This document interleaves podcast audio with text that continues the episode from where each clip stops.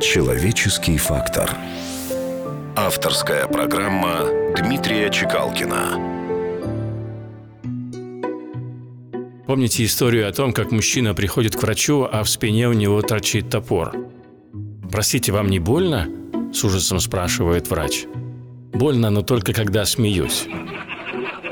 Как говаривал Бомарше, я спешу засмеяться, иначе мне пришлось бы заплакать. Но лучше всего, господа, смеяться над самим собой.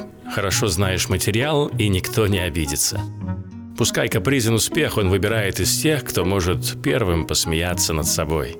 А улыбка, господа, это самый недорогой способ выглядеть лучше. На Востоке говорят «Итхакли дуния, титхаклик». Улыбнись миру, и мир улыбнется тебе в ответ. Как пишет Абрам Хаям, он же Игорь Губерман, наш разум лишь смехом полощется. От глупости, скверной и пакости, а смеха лишенное общество скудеет в губительном пафосе. Не забывайте еще одно классическое определение. Серьезное лицо еще не признак ума. Все глупости мира делаются именно с серьезным выражением лица. Так что улыбайтесь, господа, улыбайтесь. Ведь улыбка – это одно из самых приятных вещей, которую можно сделать своими губами.